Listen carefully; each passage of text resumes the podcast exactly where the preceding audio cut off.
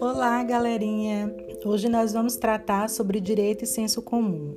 Senso comum são os valores sociais, são crenças, são experiências e vivências passadas, né, de gerações a gerações, que criou assim uma verdade popular. Quem de vocês nunca ouviu falar que sexta-feira 13 é o dia do azar? Quem nunca ouviu falar que chá de boldo cura problemas do fígado, que em time que está ganhando não se mexe, que brasileiro gosta de samba, churrasco e futebol? Isso é senso comum. E o que difere senso comum do direito?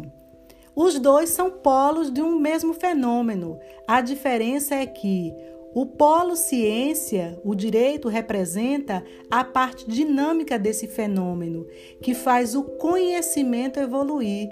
É a fase que nós construímos esse conhecimento. Isso é o direito, diferente do senso comum, que é algo que foi não foi testado, nem foi analisado de forma metódica, mas que é do conhecimento comum de todos nós.